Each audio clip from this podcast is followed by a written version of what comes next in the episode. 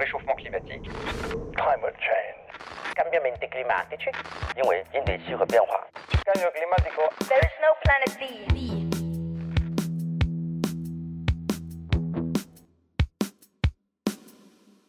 Ça ne vous aura pas échappé, si vous suivez l'actualité climat et énergie, nos activités humaines sont encore fortement dépendantes des énergies fossiles. Pour preuve, l'humanité n'a jamais autant émis de CO2 qu'en 2022. On installe encore aujourd'hui dans le monde des centrales à gaz et au charbon. Et même si on ne brûlait plus un gramme d'énergie fossile, certaines réactions chimiques dans les cimenteries ou les aciéries continueraient à émettre du CO2. Or, l'acier et le ciment sont deux piliers de nos sociétés modernes et on ne voit pas bien comment on pourrait faire sans, ne serait-ce que pour produire des éoliennes, des panneaux solaires ou encore des centrales nucléaires. Et si on ne peut pas éviter ces émissions, on peut néanmoins les capter directement en sortie de cheminée et séquestrer ce carbone dans des couches géologiques. C'est ce qu'on appelle la capture et séquestration du carbone, ou CSC. Ce n'est pas quelque chose de nouveau, cela fait des décennies que l'industrie pétrolière le fait. Mais alors pourquoi ce n'est pas mondialement déployé? Que faire du carbone capté? Et est-ce que ces technologies ne seraient pas une excuse pour retarder la lutte contre le changement climatique? Pour y répondre, je reçois Florence Delprat-Jeannot, responsable du programme CSC de l'IFPEN, l'Institut français du pétrole et des énergies nouvelles. Vous écoutez Échange climatique épisode 31, Capturer le carbone, la solution miracle Bonjour Florence Delprat-Jeannot. Bonjour, Est-ce que vous pouvez vous présenter s'il vous plaît?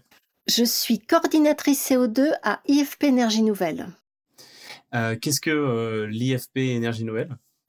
Alors IFP Énergie Nouvelle, c'est un centre de recherche et d'innovation dans les domaines de l'énergie, du transport et de l'environnement.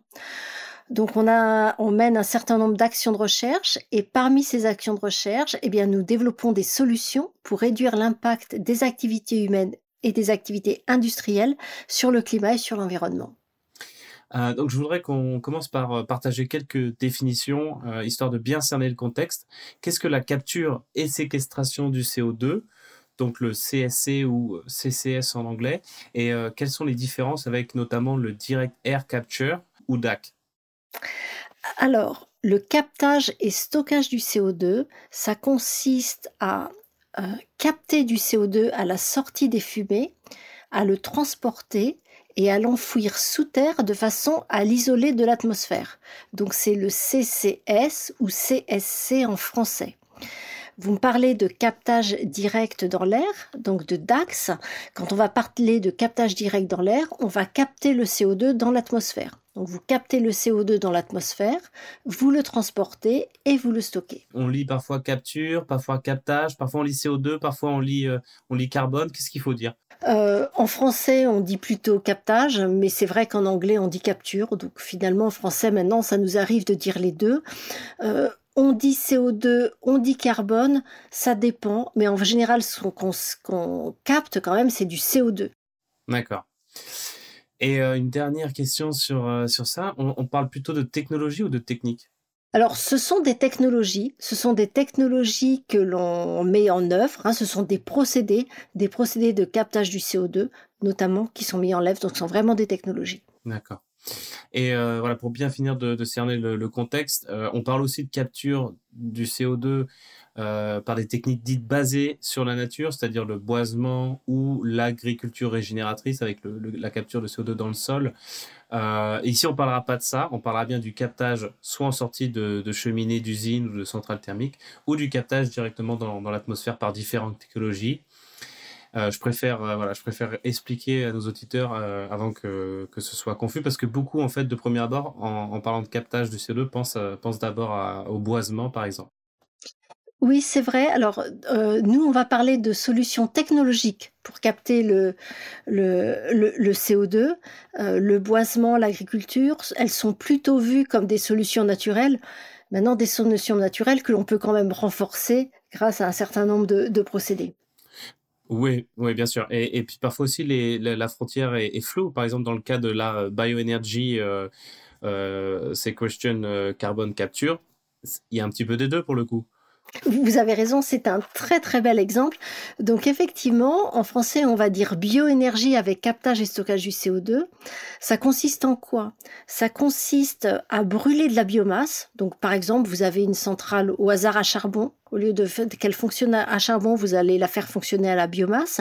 Cette biomasse, ben, pour pousser, elle a capter du CO2 de l'atmosphère. Si vous brûlez cette biomasse, que vous captez euh, le CO2 à la sortie des fumées de la centrale biomasse, vous le transportez et le stockez, eh bien tout ça, c'est comme si vous stockiez du CO2 qui provient de l'atmosphère.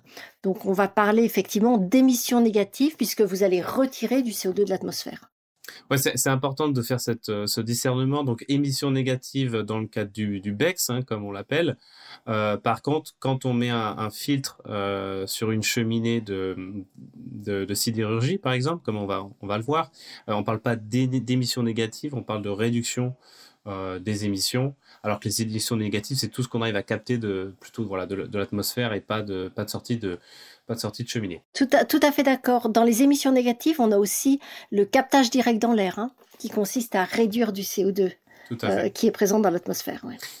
Donc, euh, je propose qu'on qu se concentre sur, euh, sur euh, la, le, le, captage de, de, CO2 en sortie de, de, cheminée pour commencer.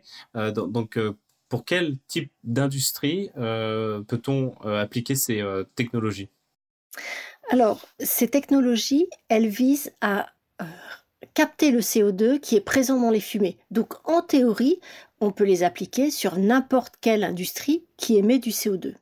Alors, on va viser en priorité les industries que l'on dit lourdes, c'est-à-dire celles qui émettent beaucoup de CO2 comme par exemple les usines sidérurgiques, comme par exemple les cimenteries, mais on peut aussi viser euh, des installations euh, industrielles qui émettent moins de CO2, comme euh, par exemple des incinérateurs, euh, des papeteries, des verreries.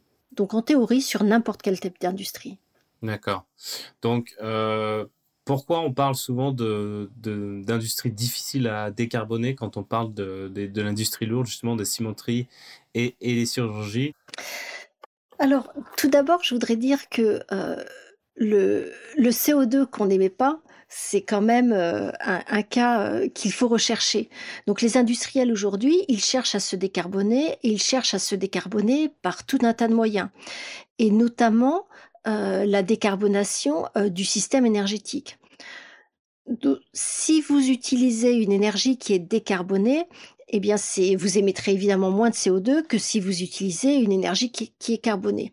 Donc, les industriels vont mettre en place tout un tas de solutions pour se décarboner et il reste des émissions que l'on dit, par exemple, incompressibles, ou on va parler aussi d'émissions résiduelles, qui sont des émissions que l'on ne peut pas décarboner par d'autres solutions que euh, euh, du captage du CO2.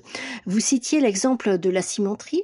Ce qu'il faut savoir, c'est que sur une cimenterie, vous avez à peu près un tiers des émissions qui proviennent euh, de la production d'énergie de la consommation d'énergie. Et vous avez deux tiers des émissions qui proviennent du procédé qui permet de fabriquer le clinker qui va servir à faire des ciments. Eh bien, ce tiers d'émissions qui provient de l'énergie, vous pouvez très bien l'éviter en utilisant une énergie qui est décarbonée.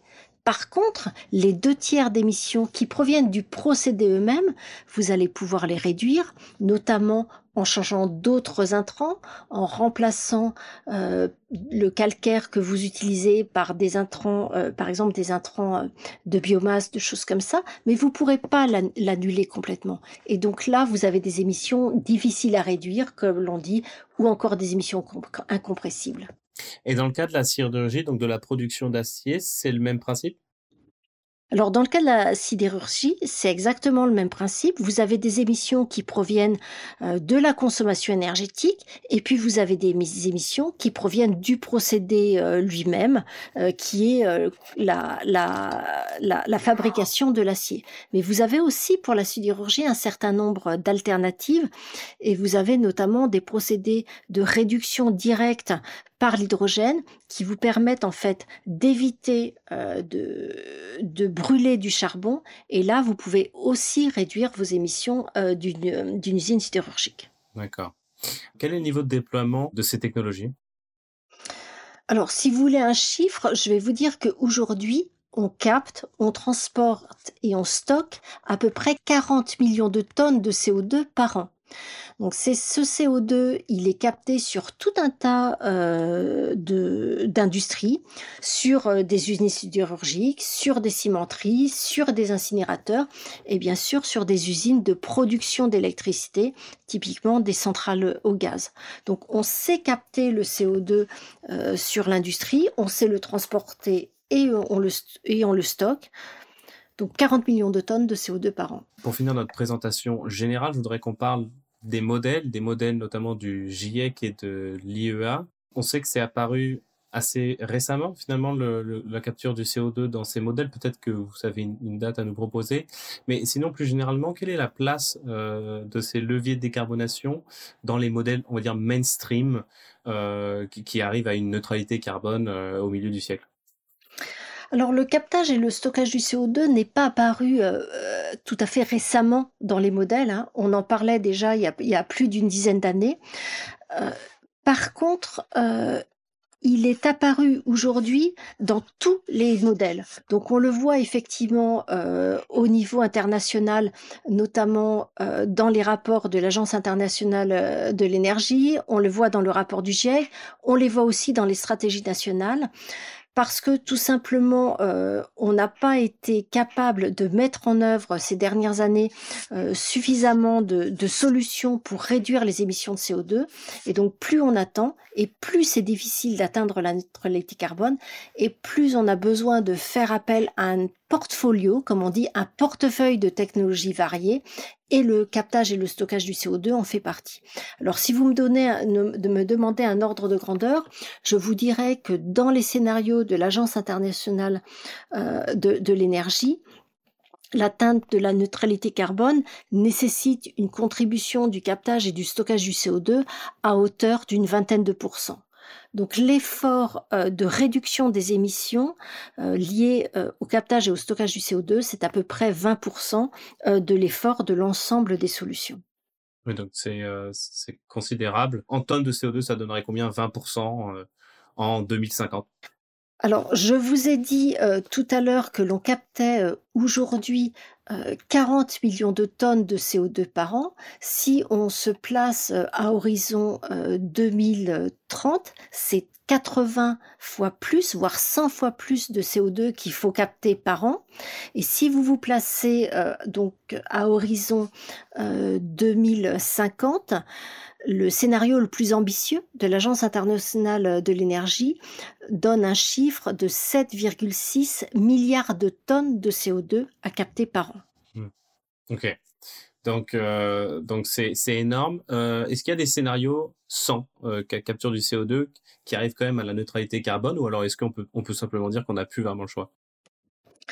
Alors, on trouve toujours des scénarios qui qui vise à atteindre la neutralité carbone sans captage et stockage du CO2, mais ces scénarios demandent un recours aux autres solutions. Alors quelles sont ces autres solutions? C'est bien entendu le développement des renouvelables, c'est bien entendu la sobriété énergétique, l'efficacité énergétique, c'est bien entendu toutes les solutions que l'on peut utiliser pour changer les procédés de façon à ce qu'ils n'émettent plus de CO2. Euh, néanmoins, ces scénarios demandent des efforts qui sont considérables et qui apparaissent aujourd'hui comme irréalistes. Parce qu'il faut voir que euh, dans les scénarios de l'Agence internationale de l'énergie, sur ces 7,6 milliards de tonnes de CO2 qui sont à capter par an, il y en a 2,4 qui, seront associés à euh, de la réduction du CO2 déjà présent dans l'atmosphère. Pourquoi? Pour compenser des émissions telles que les émissions de l'agriculture, pour compenser des émissions telles que euh, les émissions euh, du transport aérien, et puis aussi pour compenser en fait de, un petit peu de l'historique, parce que le CO2, euh, quand il est dans l'atmosphère, il est dans l'atmosphère pour des centaines d'années. Hmm. Donc en France, notre feuille de route de décarbonation, vous l'avez dit, s'appelle la stratégie nationale bas carbone. Elle est censée nous conduire donc à la neutralité, la neutralité carbone en 2050. Vous nous avez dit l'importance que, que, la capture du carbone avait à l'échelle mondiale, mais à l'échelle française, euh, on, parle de combien de tonnes ou de combien de pourcentage de, de, tonnes de nos émissions en 2050 Alors, à l'échelle française, le rôle du captage et du stockage du CO2 est relativement limité. Pourquoi? Tout simplement parce qu'on a une énergie qui est quand même largement décarbonée. Et à horizon 2050, euh, la stratégie nationale bas carbone euh, ambitionne d'avoir décarboné complètement la production d'énergie. On aura fait tous les efforts que l'on peut aussi pour réduire les consommations d'énergie dans l'ensemble des secteurs. On aura utilisé des procédés qui n'émettent pas de CO2 quand on peut utiliser des procédés qui n'émettent pas de CO2 et on aura activé les puits de carbone naturel notamment, donc c'est-à-dire le stockage dans les, dans les forêts, par exemple, ou dans les sols. Et donc, le captage et le stockage du CO2, il intervient à une hauteur relativement limitée. Aujourd'hui, c'est 15 millions de tonnes de CO2, 5 millions de tonnes de ces 15 millions de tonnes de CO2 permettront de réduire des émissions de l'industrie qu'on ne peut pas réduire par ailleurs. Et les 10 millions qui restent, en fait, permettront de retirer du CO2 de l'atmosphère par bioénergie avec captage et stockage du CO2, tout simplement pour compenser les émissions de l'agriculture et les émissions du transport, aérien. Donc, concernant la, capture, quel est le, ou le captage, quel est le procédé, comment ça fonctionne concrètement quand on met au-dessus d'une cheminée ce, bon, moi j'appelle ça un filtre, j'imagine que ça s'appelle pas du tout comme ça, vous pouvez peut-être nous, raconter. Alors, le, on a différents procédés de captage du CO2.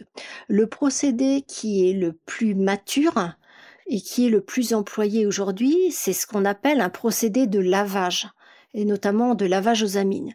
Donc ça consiste en quoi? Vous avez vos fumées qui sont euh, émises et qui contiennent du CO2. Ces fumées, vous allez les faire passer dans une tour de lavage qui va contenir un solvant. Un solvant, c'est un liquide qui a une affinité particulière pour le CO2. Autrement dit, vos fumées, quand elles vont être en contact avec votre solvant, eh bien, euh, ce solvant va capter le CO2. Vous allez obtenir un solvant qui est riche en CO2. Vous allez faire circuler votre CO2 dans une colonne que l'on appelle une colonne de régénération.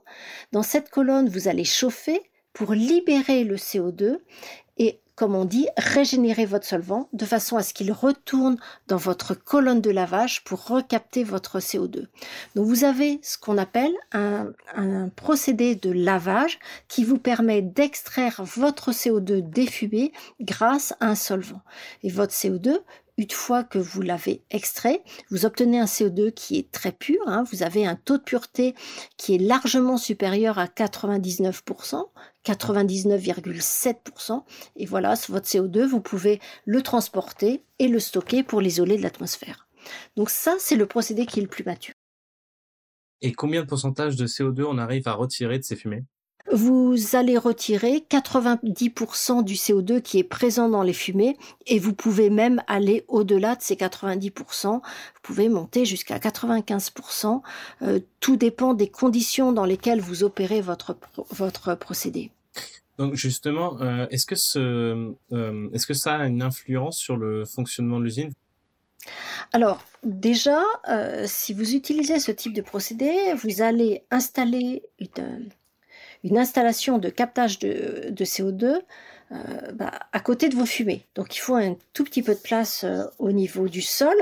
Et puis après, effectivement, il va falloir que vous euh, chauffiez euh, votre, euh, votre solvant pour, le pour qu'il libère le CO2. Donc vous allez besoin d'avoir avoir, besoin d'énergie ou avoir besoin, par exemple, de vapeur. Je vais vous donner un exemple. On est en train de démontrer un procédé qui a été développé par IFP Énergie Nouvelle sur le site d'ArcelorMittal à Dunkerque. C'est un procédé de lavage par solvant. Notre solvant, il s'appelle le DMX parce que c'est un solvant euh, très particulier sur lequel on attend euh, des résultats beaucoup meilleurs que ceux de la concurrence.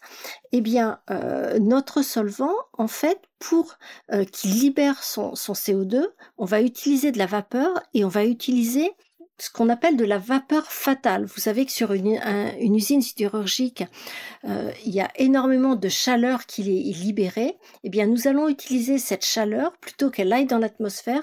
On va l'utiliser pour régénérer notre, notre solvant. Donc, en fait, un, industriel qui veut euh, installer euh, un procédé de captage du CO2, il va bien entendu regarder le procédé et il va aussi regarder euh, les besoins en énergie, l'énergie dont il dispose, la chaleur fatale par exemple, et puis l'énergie dont il aura besoin pour euh, compléter en fait son énergie fatale. Est-ce que ce sera le même procédé chez ArcelorMittal que, admettons, dans une centrale à charbon? Alors, un procédé de, CO2, euh, il va euh, fonctionner sur différents types de, de fumée, en particulier euh, quand on va parler de, de procédés par lavage aux amines. Maintenant, la composition des fumées est extrêmement importante.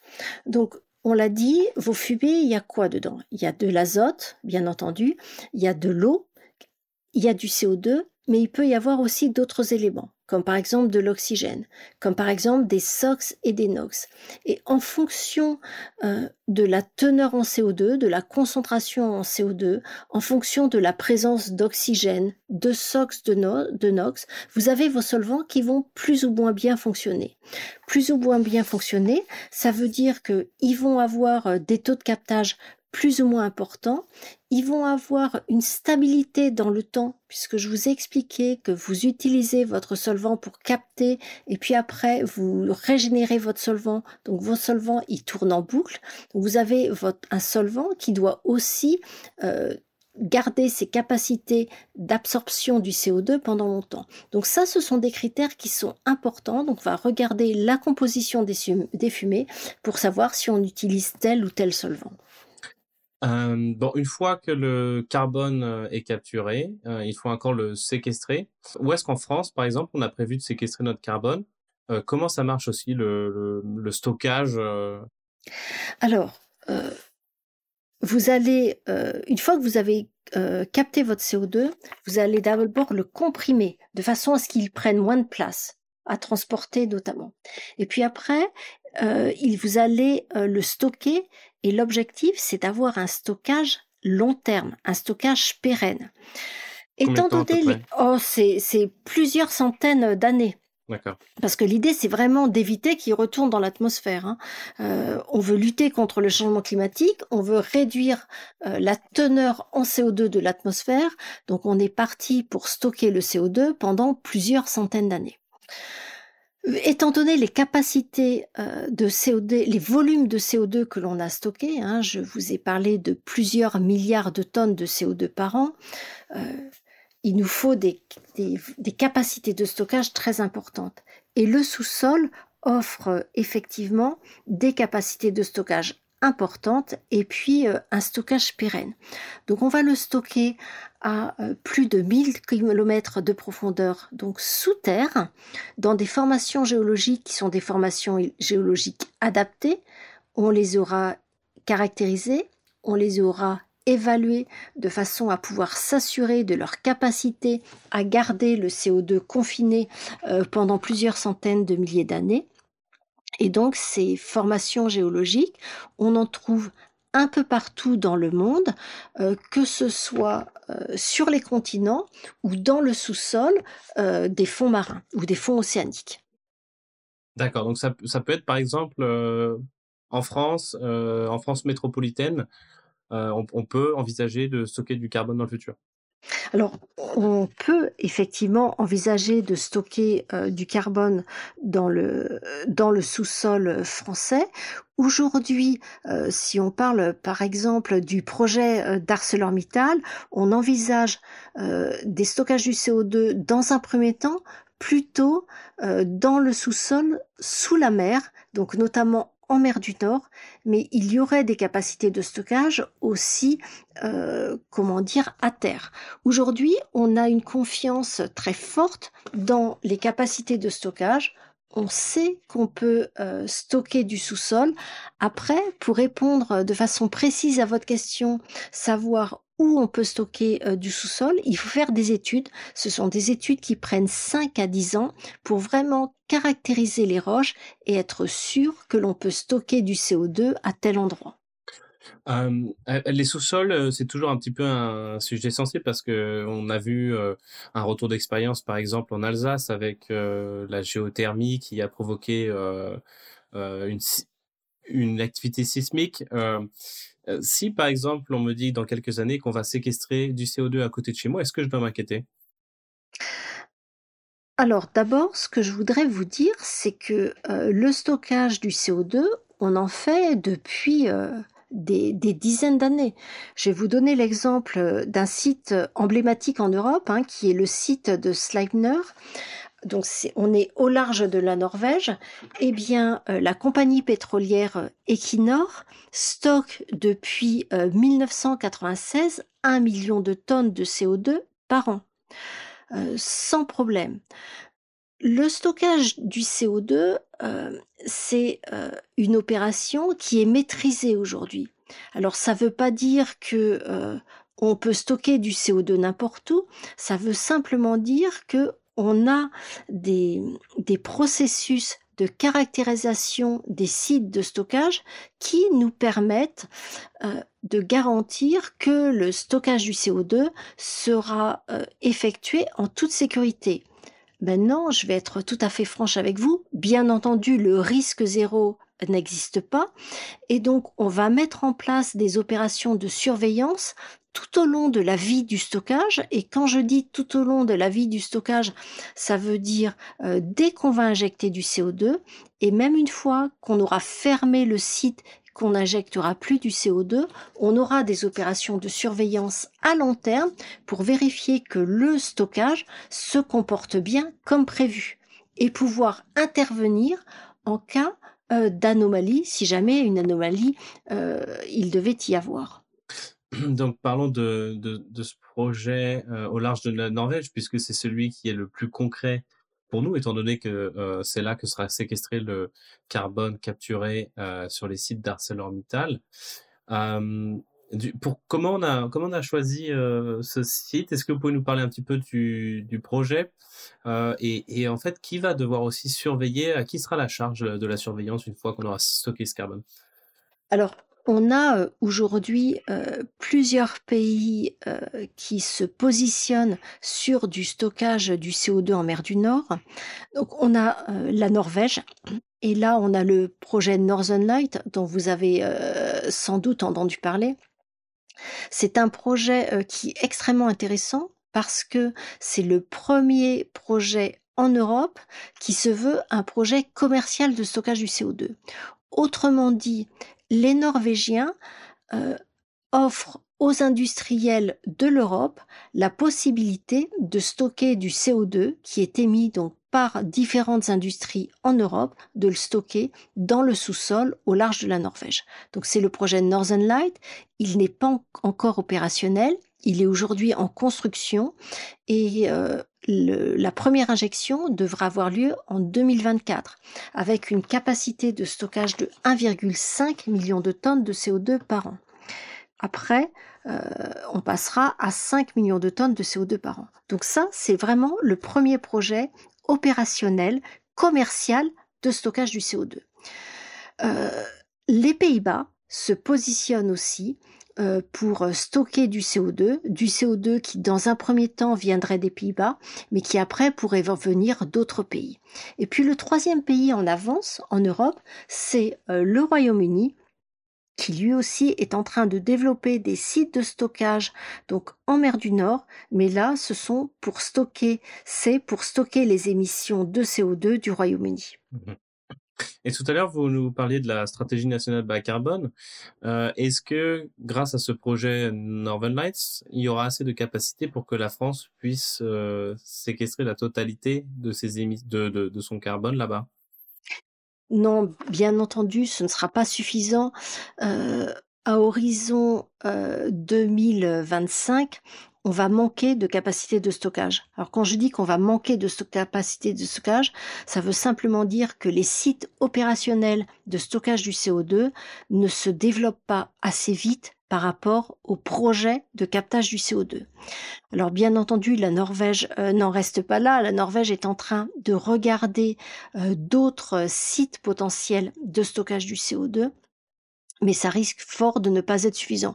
Donc je vous ai parlé de la Norvège, je vous ai parlé des Pays-Bas, je vous ai parlé du Royaume-Uni. On a d'autres pays aujourd'hui en Europe qui sont en train d'investiguer des capacités de stockage euh, en offshore, donc en mer et à terre.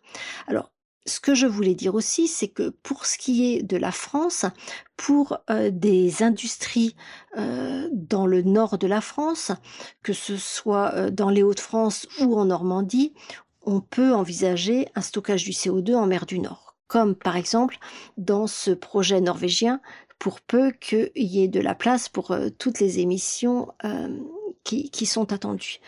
Pour d'autres industries françaises, comme euh, par exemple les cimenteries qui, vous le savez, sont quand même au milieu des terres, ça va être quand même plus compliqué parce que le CO2, il va falloir le transporter jusqu'en mer. Donc il faut trouver des solutions pour les industries là où elles en ont besoin ou à côté de là où elles sont. D'accord, donc ce que vous dites en fait, c'est qu'il y a une sorte de goulot d'étranglement euh, au niveau des capacités de stockage, si j'ai bien compris. Alors c'est pas, excusez-moi, c'est pas vraiment au niveau des capacités de stockage, c'est au niveau du développement des sites de stockage. D'accord. Euh, et donc, il y a une nécessité de, d'accélérer les catégorisations de, de sites. Euh, vous dites aussi que parmi les cimenteries, euh, évidemment, le transport est plus compliqué en mer du Nord. Il y a plus de, il y a plus de kilomètres de pipeline à développer. Et que, donc, finalement, est-ce qu'on pourrait aussi regarder du côté de chez nous? Alors, on peut regarder du côté de chez nous. Euh, on a eu euh, des estimations grossières des capacités de stockage qui ont été faites dans les années 2010, qui euh, laissent penser que l'on a la possibilité de stocker du CO2 sur certains endroits de notre territoire. Maintenant, il faut aller beaucoup plus loin parce que ces estimations, elles sont très grossières et donc il faut raffiner euh, ces, estimations, donc faire des études pour voir si effectivement euh, on peut stocker, que ce soit à terre ou bien proche de nos côtes aussi. Hein. Mais là, il faut vraiment faire des études. Ce sont des études euh, au, au, moins de 5 voire 10 ans qu'il faut lancer pour savoir où on pourrait stocker du CO2. Oui, alors qu'on a besoin de ça pour dans trois ans. vous me disiez 2025, si j'ai bien compris. Est-ce qu'on n'y va pas un peu à reculons? Parce que en France, euh, on n'aime pas trop toucher au sol ou au sous-sol. On l'a vu euh, avec la, la, la, peut-être future mine de lithium qui a fait beaucoup parler d'elle, donc la géothermie avec le projet d'enfouissement de, de, déchets nucléaires à Bure. Euh, il y a beaucoup de, de contestations sociales finalement, et c'est peut-être pour ça qu'on y va pas assez vite? Alors c'est vrai que on ne va pas très vite en France, mais c'est vrai que euh, le, stockage, le stockage du CO2, comme, et c'est ce que vous dites, les actions du sous-sol en Europe, c'est extrêmement compliqué pour des enjeux de perception sociétale, en fait. C'est pour cela aussi que l'on pense que le stockage du CO2 va démarrer en mer. Et donc, même en Europe, hein, vous voyez les, projets dont je vous parle, là, qui sont en train d'être euh, les premiers projets qui verront le jour, ce sont des projets euh, qui auront lieu en mer. Alors, enfin, dans le sous-sol, sous la mer. Et ce serait aussi intéressant en France de regarder euh, le potentiel de stockage que l'on a en mer, proche de nos côtes, en fait. Mmh. Oui. bon. Si on, on n'est pas forcément obligé de le stocker, ce CO2, on peut aussi l'utiliser, euh, ce qui paraîtrait évidemment être euh, la solution idéale, euh, ne serait-ce que pour faire éventuellement baisser les coûts.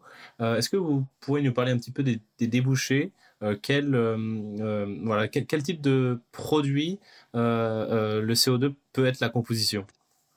Alors effectivement, votre CO2, plutôt que de le stocker, vous pouvez l'utiliser. Donc l'utiliser comme une ressource. Donc en faire quelque chose. Parce que bien entendu, dans le CO2, il y a le carbone. Hein, le carbone, le C du CO2. Et le carbone, on en a besoin euh, bah, pour faire euh, des carburants, euh, pour faire des, des, molécules chimiques. C'est quand même un atome qui est essentiel.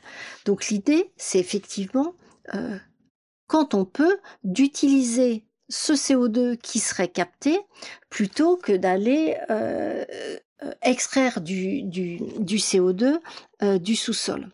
Alors, Aujourd'hui, on utilise le CO2, on l'utilise dans l'alimentaire, hein, par exemple, les boissons gazeuses, eh bien, c'est du CO2. Euh, un gros utilisateur de CO2, c'est aussi pour la fabrication de l'urée, donc pour la fabrication des engrais qui est faite aussi à partir de CO2. Et puis, vous avez tout un tas d'utilisations à venir, notamment l'utilisation du CO2 pour faire des carburants, des carburants de synthèse qui seraient faits à partir de CO2 et d'hydrogène, qui serait plus fait à partir euh, de CO2 fossile, d'énergie fossile. Vous pouvez aussi l'utiliser pour faire euh, des molécules chimiques. Euh, et donc là, c'est vraiment un intérêt. Par contre, il faut faire attention parce que le CO2 que vous allez utiliser, bien entendu, dans un certain nombre de cas, il va être réémis dans l'atmosphère. Vous avez quand même utilisation du CO2 qui permet d'avoir un stockage pérenne, c'est le CO2 que vous pouvez utiliser pour faire des matériaux. Et les cimentiers euh, travaillent dessus justement pour faire des matériaux. Euh, en utilisant une partie du CO2, ça permet par exemple de durcir les bétons et ça donne un stockage pérenne au CO2. Donc voilà, il y a deux types euh, d'utilisation. Il y en a un dans lequel on rejette le CO2 et donc au final, ça fait que vous, me, corrigez si je me trompe, mais en gros, ça fait que l'industrie qui a fait de la séquestration, elle, est carbone neutre, on va dire, mais pas la voiture qui, qui, roule avec le carburant. Par contre, dans la construction, quand le CO2 est, reste emprisonné dans le ciment, ça fait que non seulement euh, l'industrie est carbone neutre, mais euh, l'industrie du bâtiment derrière se décarbone aussi. C'est ça? Alors, ce qu'on fait en général, c'est qu'on regarde l'ensemble de la chaîne. Donc à la fois euh, l'industrie et on va jusqu'à l'utilisation du CO2 et à son usage final. Donc vous avez tout à fait raison. Euh, si euh, l'utilisation du CO2 in fine, ça vous donne un stockage pérenne, eh bien ça veut dire tout simplement que depuis le départ, vous êtes neutre en carbone. Si maintenant vous l'utilisez pour faire, par exemple, des carburants, effectivement, il est réémis. Mais par contre, euh, vous l'avez utilisé pour faire des carburants et cet usage du carburant, ça vous a évité d'aller euh, extraire des carburants fossiles en fait. Donc vous êtes là dans une notion d'évitement. Donc certes, vous rémettez euh, du, du, CO2, mais ce CO2 que vous rémettez, vous ne l'avez pas extrait du sous-sol. Et ce que je voulais rajouter, c'est que si le CO2, au lieu de l'avoir capté sur une usine, vous l'avez capté dans l'air, là, dans tous les cas, vous êtes au moins neutre en carbone. Si vous le remettez, eh bien, il venait de l'air. Et puis, si vous le stockez euh, dans un matériau, eh bien, euh, ben, vous êtes sur ce mécanisme, comme on disait tout à l'heure, d'émission négative. Vous retirez du CO2 de l'atmosphère. Mais d'un point de vue purement climatique, ce serait du coup plus intéressant quand même de le séquestrer que de le mettre euh, dans le moteur d'une voiture. Alors, bien entendu, d'un point de vue climatique, c'est toujours plus intéressant de le séquestrer. Maintenant, si vous euh, regardez d'un point de vue euh, économie circulaire, donc besoin en ressources et en matières premières, c'est quand même très intéressant d'utiliser du CO2 qui a été capté alors idéalement dans l'air, mais aussi sur une usine, plutôt que de prendre du CO2 qui vient euh, de, ressources fossiles. Donc les deux sont intéressantes. Après, euh, on va dire qu'elles ne jouent pas dans la même cour. Il y en a un, c'est vraiment, on est dans une démarche d'économie circulaire. Dans l'autre, on est vraiment dans une démarche de lutte contre les changements climatiques.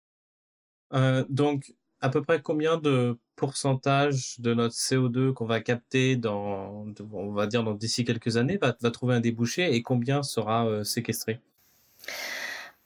C'est toujours difficile de répondre à cette question. Si vous regardez les scénarios de l'Agence internationale de l'énergie, euh, l'Agence internationale de l'énergie vous dit que c'est 8% du CO2 qui sera capté, qui sera réutilisé, et donc 92% du CO2 qui sera euh, stocké.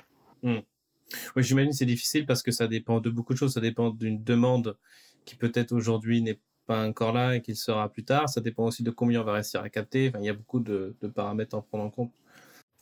Oui, effectivement, il y a beaucoup de paramètres à, à prendre en compte et puis euh, c'est très variable d'un continent à l'autre. Donc en Europe, il est fort probable que l'utilisation du CO2 sera plus importante euh, qu'à l'échelle mondiale. D'accord. Euh, donc, je voudrais qu'on parle un petit peu maintenant du, coût de, tout ce processus. Euh, quel est le coût de, de, voilà, de la tonne de CO2 Alors, ce qu'on dit en général, c'est que le coût de l'ensemble de la chaîne, hein, captage, transport et stockage, il varie entre 50 et 100 euros la tonne de CO2. Alors effectivement, vous avez une variation qui est euh, importante, hein, entre 50 et 180 euros la tonne du CO2. Alors là, je vais parler uniquement de CO2 qui est capté sur des fumées. Je vous parle pas du CO2 capté dans l'air parce que là, on est sur des coûts beaucoup plus importants puisque le CO2 est beaucoup moins concentré, donc c'est beaucoup plus difficile à capter. Néanmoins, euh, ces 50 et 180 euros la tonne, ils représentent en fait une variabilité qui est due à la difficulté à capter votre CO2. Plus vous avez des fumées concentrées et moins c'est difficile de capter votre CO2. Si vous avez euh, des de l'oxygène, des SOx, des NOx, ça peut être aussi très compliqué. Ça peut, euh, ça dépend aussi de la distance pour le transport, et puis euh, ça dépend aussi euh, du stockage, euh, de la, de l'accessibilité du stockage, par exemple. Donc c'est ce qui explique en fait ces, ces larges variations du captage et du stockage du CO2, des prix, pardon, du captage et du stockage du CO2. Et donc, si on compare ça avec euh, le prix de la tonne sur le marché européen, par exemple? Alors aujourd'hui, vous avez euh, une valeur euh, du CO2 ETS qui est à peu près 80-90 euros la tonne de CO2. Donc vous voyez que pour un certain nombre d'industries, c'est possible. Et vous voyez que pour un certain nombre d'industries, eh bien, les, les efforts à faire par les, par les industries sont, sont encore conséquents. Ouais. Oui, donc j'imagine qu'on va réussir dans un premier temps à commencer par, euh, par ces fameuses cheminées qui sont les plus concentrées, euh, parce que en final, euh, c'est ça, c'est le, captage hein, qui, coûte le, qui coûte le plus. Alors, ce qu'on dit en général, c'est que le captage du CO2 représente à peu près euh, 50 à 70% du coût de l'ensemble de la filière. Donc, effectivement, ça coûte cher. Ce qu'il faut voir aussi, c'est que pour réduire les coûts, en fait, on va mutualiser les infrastructures de transport et de stockage. C'est pour ça que je vous parle aujourd'hui de ces grands stockages euh, en mer du Nord, notamment, c'est pour mutualiser le transport du CO2 et le stockage du CO2, parce que quand on mutualise, eh bien, ça se traduit par une réduction des coûts. D'accord. Par, exemple, on pourrait imaginer euh, plusieurs industries euh, partir du, du, même port de nord de l'Europe pour aller c'est ce qu'on ouais. voilà, c'est ce qu'on est en train de regarder euh, aujourd'hui. Et par exemple, dans les Hauts-de-France, par exemple, dans la Normandie, on est en train euh, aujourd'hui de d'élaborer des, des plans de mutualisation des infrastructures de transport. Donc on collecterait du CO2 émis par différentes industries, on le comprimerait, on le transporterait par exemple jusqu'au port de Dunkerque, et là, il y aurait euh, un système de transport par bateau, par gazoduc, qui permettrait de transporter le CO2 capté sur différentes industries. Ça réduit les coûts. Euh, donc, vous avez dit que le prix euh, à la tonne, c'est entre 50 et 180, que le prix des marchés aujourd'hui, il est à 90 euros. Euh, ça fait quand même encore beaucoup d'industriels et de centrales thermiques qui vont, qui vont trouver moins cher de relâcher tout simplement le, le carbone dans l'atmosphère. Or, c'est absolument pas ce qu'il faudrait faire. Comment on pourrait faire pour, euh, inciter toutes ces industries à se décarboner? Comment on, on peut faire pour inciter les investissements euh, à se faire? Alors, alors même que pour l'instant, ce n'est pas encore euh, rentable pour tout le monde alors effectivement, il y a la question de la rentabilité. Donc si on a différents leviers hein, euh, d'incitation, donc là, si on parle de l'Europe, vous avez effectivement ce, système ETS, vous avez un coût euh, du CO2, on en a parlé, mais vous avez aussi un système de quotas, hein, ces quotas qui sont des droits à émettre. Et si vous regardez, euh, comment dire, ce qui se passe aujourd'hui au niveau de l'Europe, eh bien, vous voyez que sont planifiées une réduction des quotas de CO2, euh, justement pour euh, obliger euh, les industriels à ne pas émettre. Vous avez vu aussi que sont en train d'être discutés en Europe des mécanismes de protection aux frontières pour que l'industrie euh, européenne ne soit pas pénalisée, parce que bien entendu, garder l'industrie sur le territoire européen, c'est extrêmement important, parce que si l'industrie se délocalise dans des pays où les normes en termes d'émissions de CO2 sont moins fortes, eh bien, on aura ce qu'on appelle des fuites de carbone. Donc ce sera mauvais évidemment pour notre économie, mais aussi pour le climat. Donc ça, ce sont des mécanismes qui sont en train d'être euh, regardés euh, en Europe. Et d'ailleurs, quand je dis regarder, c'est faux. Ils sont en train d'être mis en place euh, en Europe. Après, la grosse difficulté, c'est que à l'échelle mondiale, eh bien, vous n'avez pas en fait de, de, de système de tarification unique. Vous n'avez pas le même système. Vous avez par exemple aux États-Unis un système qui est très différent, qui est un système de réduction d'impôts en fait de crédit d'impôt euh, quand vous captez euh, et stockez votre CO2. Donc vous avez un certain nombre de mécanismes qui se mettent en place de par le monde. Il faudrait qu'ils soient mis en place euh, sur l'ensemble de, de l'industrie mondiale pour que ce soit efficace. Ouais, vous avez raison d'élargir le, le, périmètre parce que euh, le climat de la France, c'est aussi ce qui va se passer euh, euh, en dehors des frontières de, de l'Union européenne. Donc vous, vous nous dites, ça n'a pas besoin que ce soit viable économiquement, puisque via les quotas, ça pourrait être tout simplement obligatoire.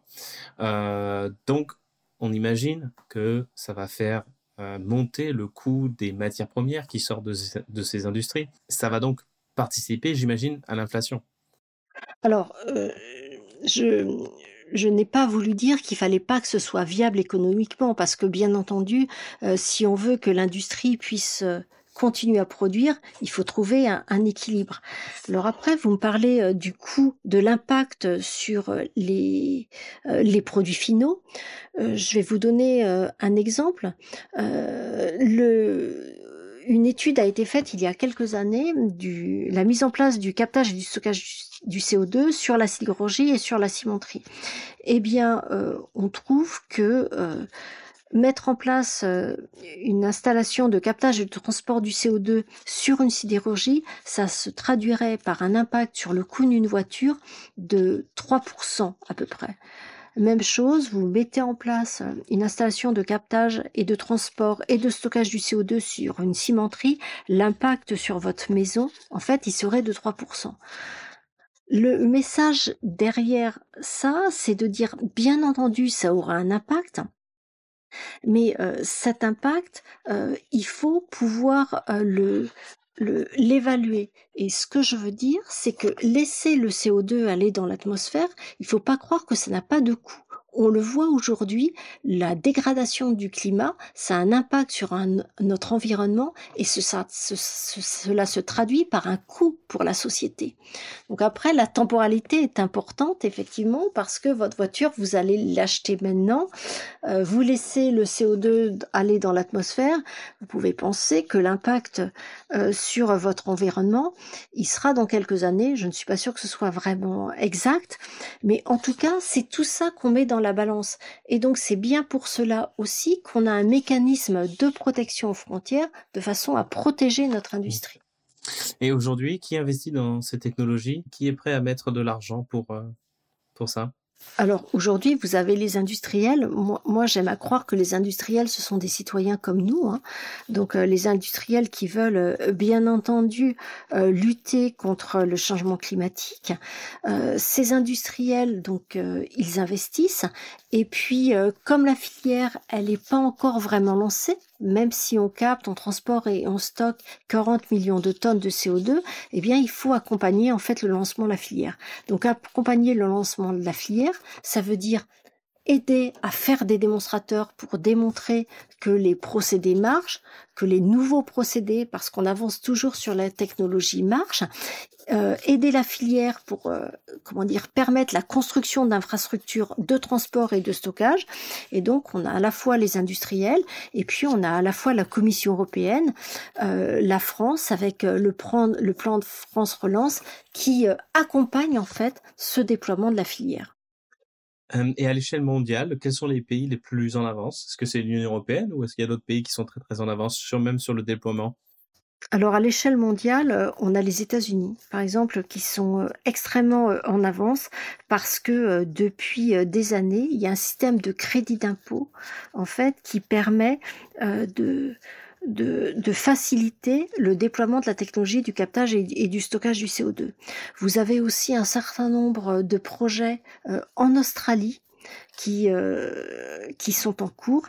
Et puis, vous avez certains pays euh, comme la Chine. Alors, je ne vais pas dire qu'ils sont en avance aujourd'hui, mais vous avez des projets qui sont en train de se développer en Chine, par exemple, et puis certains aussi au Moyen-Orient.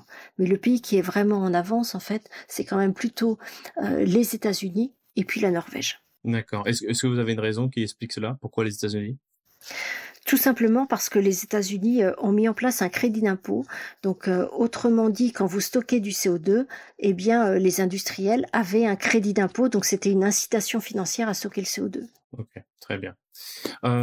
pour, cette dernière question, j'ai posé moi sur, sur mon compte Twitter quelle question euh, vouliez-vous poser à une, une experte de la séquestration du, du, carbone? Et il y a une question qui est beaucoup revenue, et donc je, je vais me permettre de, vous, la, de vous la poser maintenant. Euh, Est-ce que ces modèles, euh, donc les modèles, je reviens sur les modèles de l'IEA, euh, du GIEC, ont, ont, une mauvaise influence sur la décision des, des politiques de ne pas baisser les émissions de CO2 plus rapidement? Je ne le pense absolument pas. Euh, Aujourd'hui, euh, il est clair que si on veut lutter euh, le changement climatique, on n'a pas le choix. Il faut mettre en place toutes les solutions que l'on peut mettre en place. Et ces solutions, c'est bien entendu le développement des renouvelables, bien entendu la sobriété, l'efficacité énergétique, le changement de procédé quand on peut changer des procédés pour qu'ils n'émettent pas de CO2. C'est quand même mieux de ne pas émettre plutôt que d'être obligé de réduire. Et quand on a euh, activé tous ces leviers, vient le rôle du captage et du stockage du CO2 pour réduire les émissions ou bien pour compenser, c'est-à-dire retirer du CO2 de l'atmosphère. Donc aujourd'hui, en fait, on n'a plus le choix et le captage du CO2, c'est une solution parmi d'autres qui intervient sur, encore une fois, sur les émissions résiduelles. Elle ne pas, ce n'est pas une excuse pour ne pas développer les renouvelables, ce n'est pas une excuse pour ne pas euh, travailler la sobriété énergétique, c'est vraiment une solution qui intervient sur ce qu'on appelle les émissions résiduelles. Eh bien, ce sera le mot de la fin. Merci Florence Del Merci beaucoup.